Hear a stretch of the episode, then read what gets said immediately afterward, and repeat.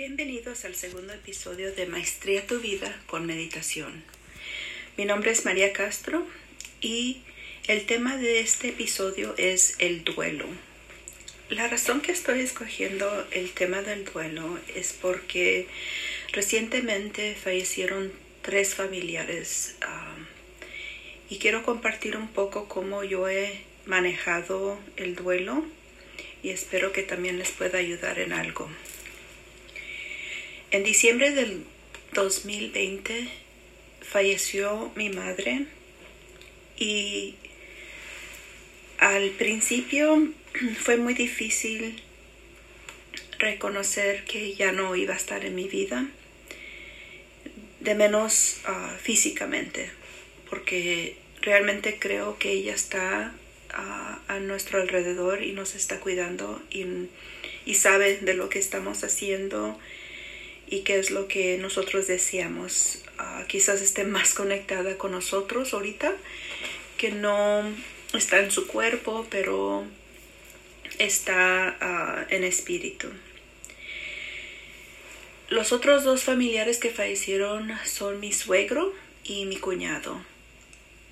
Como les había compartido en el primer episodio que yo ya tengo 31 años de casada, así es que mi suegro mi cuñado fueron parte de mi vida por más de 30 años y los quiero mucho y los voy a extrañar. Lo que me gustaría hablar es de las etapas del duelo. En 1969, la psiquiatra suiza Elizabeth Kubler-Ross nos dejó cinco etapas que ella observó en sus pacientes. Y estas etapas quizás las reconozcan. Son muy comunes. Muchos psicólogos lo usan para ayudarles a sus pacientes. Perder un ser querido es muy doloroso, y más cuando pierdes más de uno. Lo que estas etapas nos pueden ayudar es para nosotros saber en qué etapa estamos a cada momento. Y con la meditación, eso también nos va a ayudar a estar consciente. Y cuando veamos que estamos en una etapa, ya sabemos el proceso que podemos trabajar para llegar a la aceptación de esa pérdida del ser querido. Cuando ella empezó a trabajar con sus pacientes, ella empezó a notar que la primera etapa era la negación. Y muchas veces esto ocurre cuando la muerte viene muy repentina.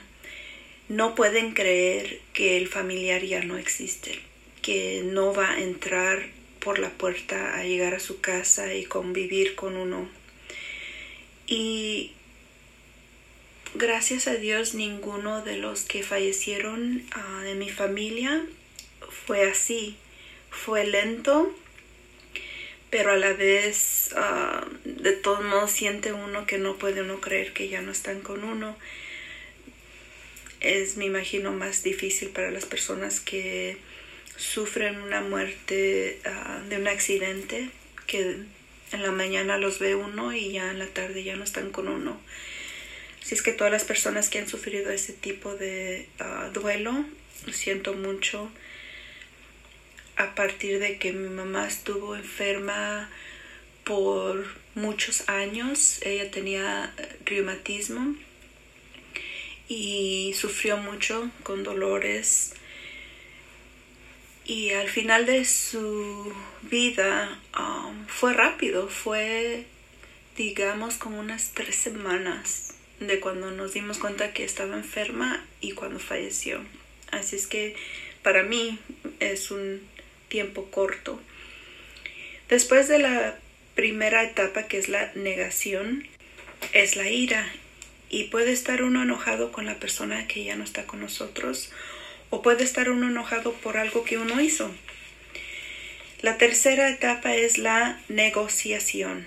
Cuando uno está enfermo, quizás le recibió un diagnóstico que uno no quiere uno aceptar um, y uno está pidiendo más tiempo, quiere uno compartir más ratos con sus familiares o, le pide a Dios que le quite a uno esa enfermedad, es la etapa de la negociación.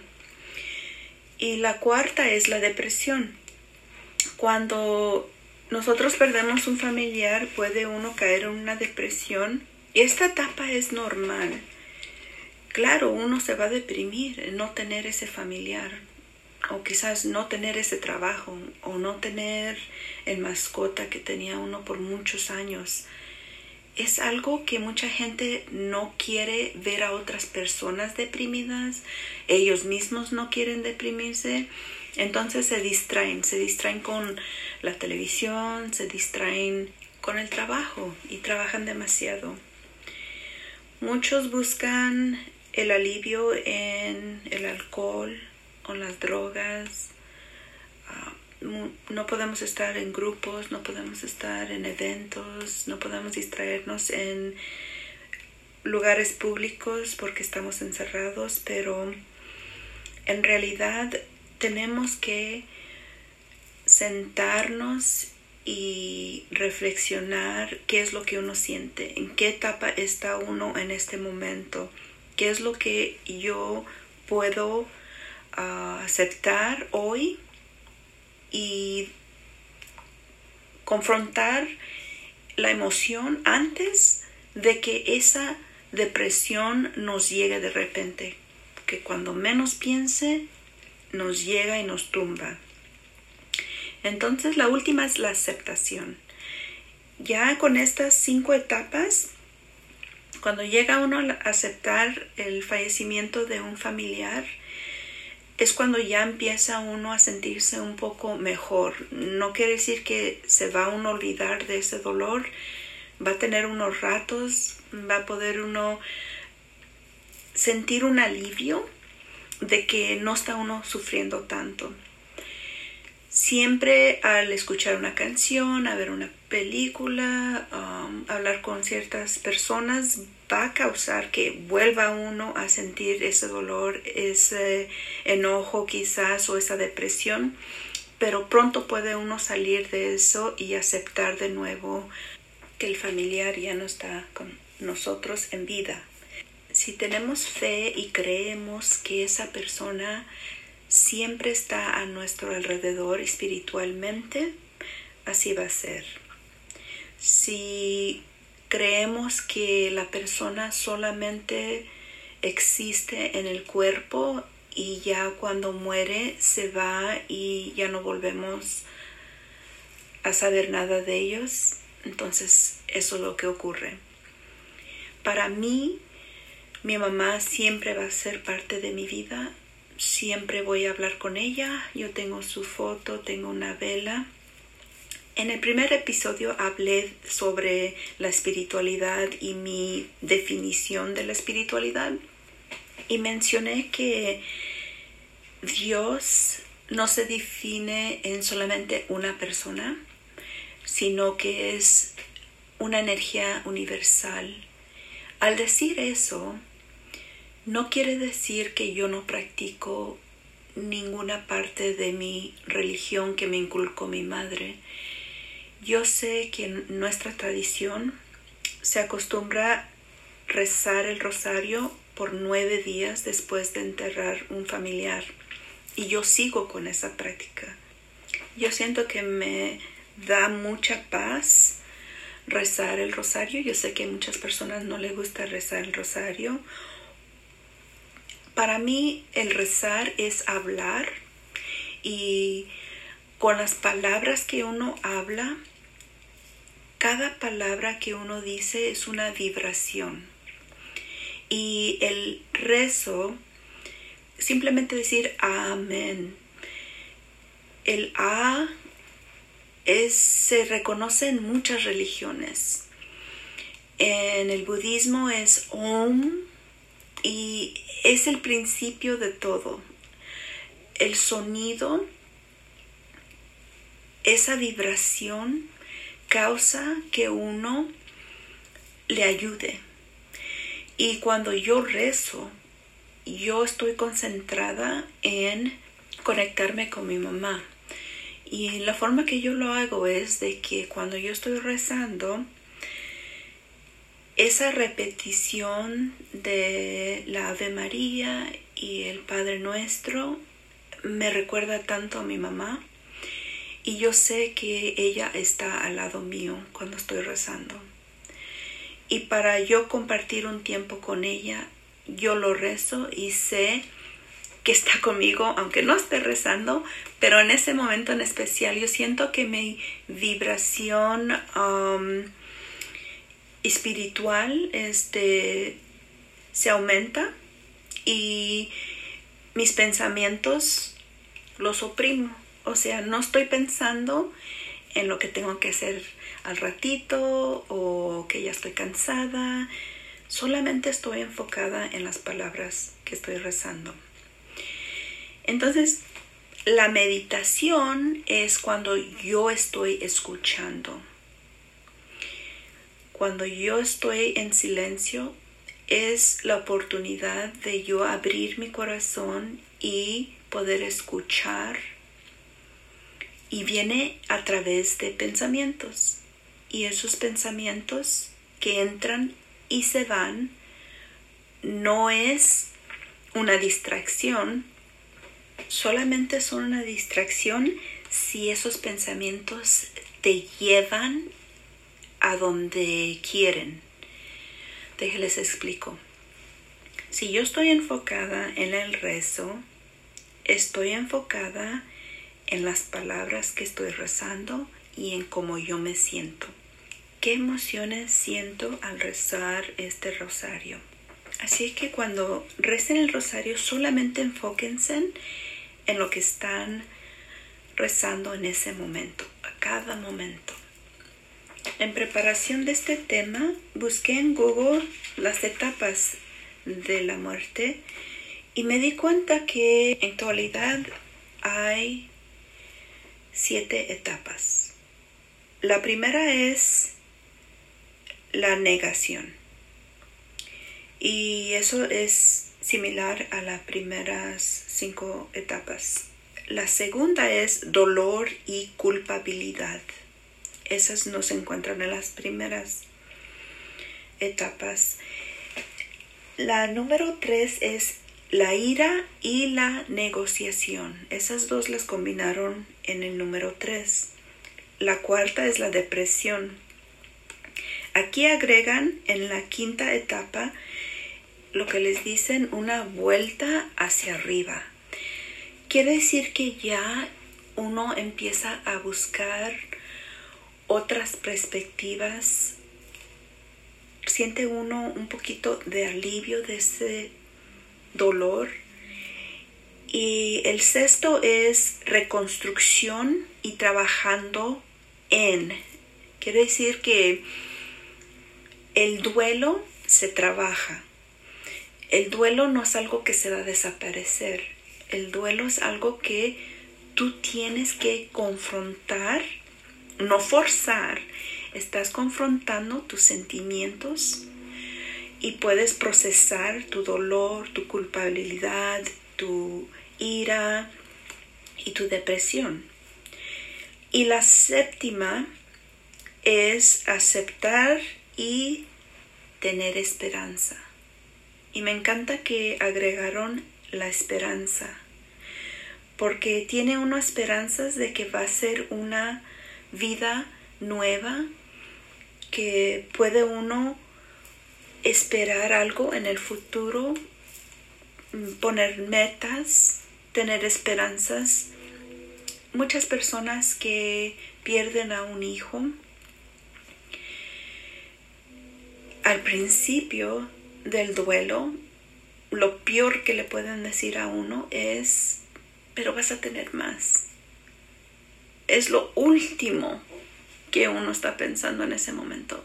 Uno tiene que procesar el fallecimiento de ese ser. Igual con um, las personas que pierden a un perrito y ese perrito lo tenían por muchos años Y luego, luego dicen, oh, puedes comprar otro. Como si todas esas memorias se las va a uno reponer en tener una mascota nueva. Entonces tenemos que ser un poquito más sensibles cuando hablamos con las personas que han perdido a alguien. A veces nuestras palabras no ayudan porque tenemos que reconocer que, que estas personas están empezando el duelo, están empezando en estas etapas de negación, de dolor, quizás de culpabilidad. Y no necesariamente van a pasar estas etapas en orden. Muchas veces quizás puedan llegar a la depresión y vuelven a dar la vuelta y empiezan con el dolor de nuevo y la culpabilidad. Lo importante aquí es reconocer cuando ya han pasado más de un año, quizás dos años, lo máximo, y ve uno que no sale uno de ese ciclo empieza uno con el dolor, la culpabilidad, el enojo, la depresión y vuelve uno a empezar y da vuelta uno y se estanca uno allí. Allí es cuando ya necesita uno buscar un profesional. La semana anterior empezamos una meditación de dos minutos. En esta semana vamos a agregar otros dos minutos. Y lo que quisiera compartirles ahora es un repaso de todas las partes de su cuerpo porque yo creo que el duelo son emociones pero se pueden quedar en nuestro cuerpo.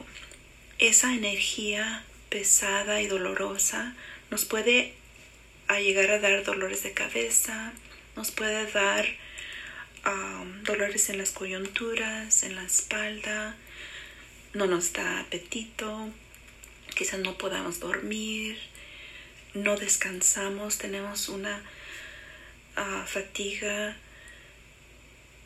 y estamos perdiendo energía. Entonces con esta meditación espero que puedan recibir energía simplemente en observar su cuerpo y disminuir la tensión y reconocer qué es lo que siente uno. Entonces comencemos de nuevo. Siéntense en una silla confortable. Sus pies están firmes en el suelo. Cierren los ojos si gustan. Vamos a respirar dos veces profundamente.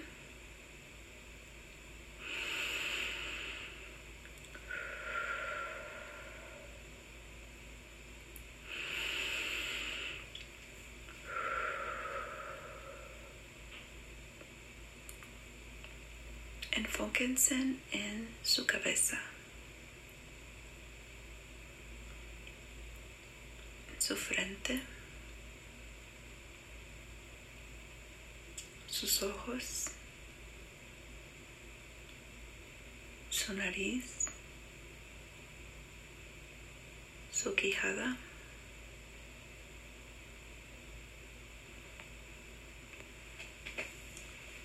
sus oídos, su pescuezo, sus hombros, sus brazos, los codos,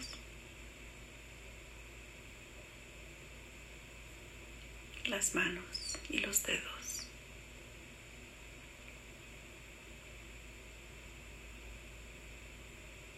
El pecho, su estómago, el abdomen y el pelvis.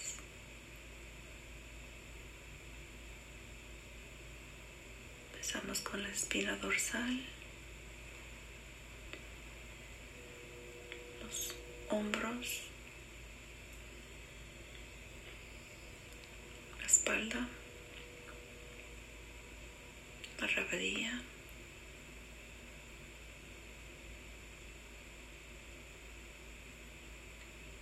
Enfóquense en cómo están sentados en su silla.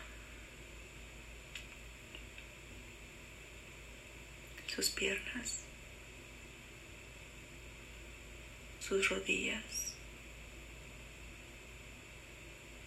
Sus pies.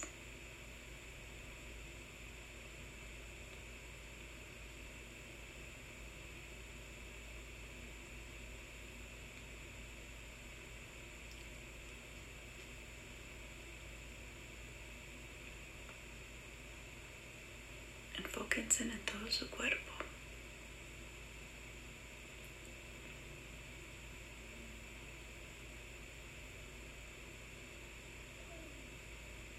Donde Si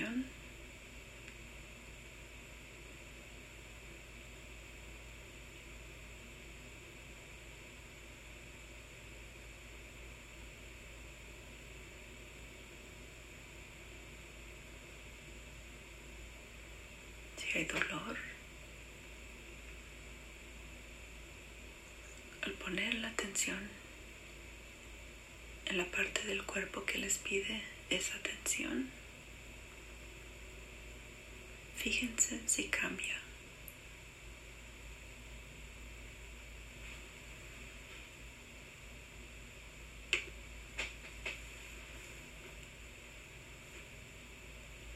Y finalmente enfóquense en su respirar.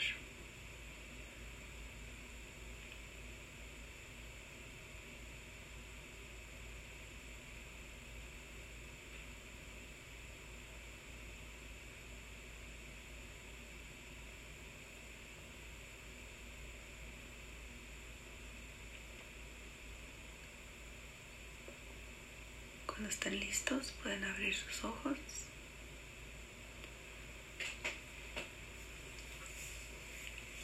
Y esa es la práctica. Fueron cuatro minutos revisar todas las partes de su cuerpo y fijarse dónde hay esa tensión, ese dolor. Y simplemente al poner la atención en esa parte, siente uno que se abre y se suelta. Y eso solamente uno lo puede lograr con la atención. Y fíjense que ni siquiera le estaban ordenando a esa energía que soltara automáticamente con la atención el cuerpo sabe qué es lo que necesita. Entonces los dejo con la reflexión que es, ¿cuál es la etapa del duelo que estás manejando hoy? Muchas gracias por escucharme y los espero la próxima vez.